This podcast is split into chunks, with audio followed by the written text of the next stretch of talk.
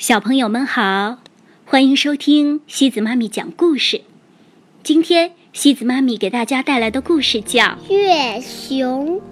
这个故事是由美国的布伦达·吉伯森和杨志成共同创作的，由王林翻译。小朋友们，月熊又叫亚洲黑熊，现在野外的月熊。已经越来越少了。月熊最为显著的特征是它的胸前闪耀着一弯新月。野外的月熊很少被人看到，通常只会留下一些足迹、爪印和毛发等，以及住在树上的窝。这些踪迹。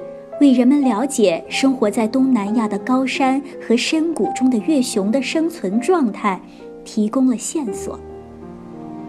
现在，让我们跟随一只野外生活的月熊，看它是如何吃喝、玩耍、冬眠，然后再次在春天里苏醒的吧。谁，在穿过喜马拉雅山的阳光中？眨动双眼，困倦的月熊从漫长的冬眠中慢慢苏醒。谁撕开了白桦树皮，舔食着渗出的汁液？饥饿的月熊在数月断食后吮吸着甘露。谁？在盛开杜鹃花的森林里抓挠树干，谨慎的月熊在标示自己的领地。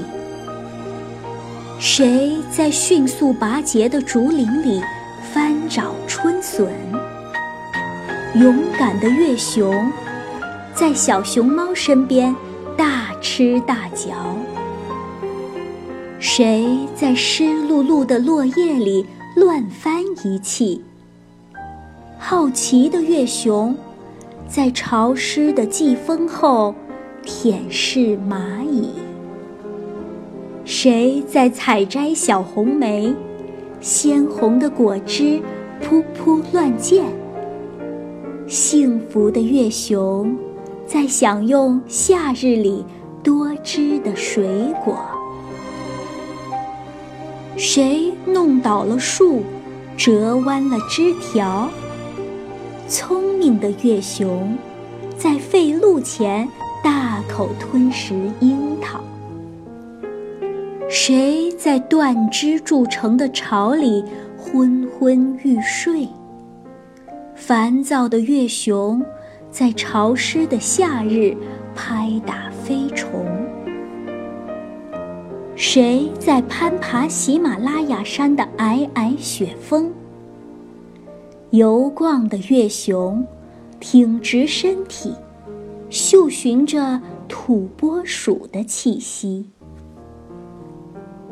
谁在洼地里蹒跚前行，躲避偷猎者和伐木工？冒险的月熊。在寻找各种美味的食物。谁在大口咀嚼掉落的山毛榉坚果和橡子？快乐的月熊在为过冬而狼吞虎咽。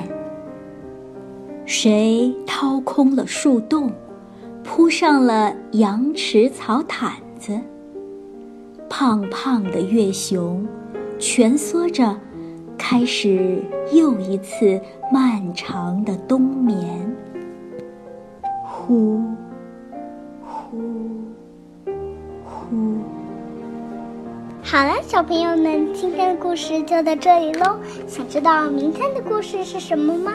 那么就请继续关注我们的微信公众账号“故事时光机”，每晚八点半等你来收听哦。晚安。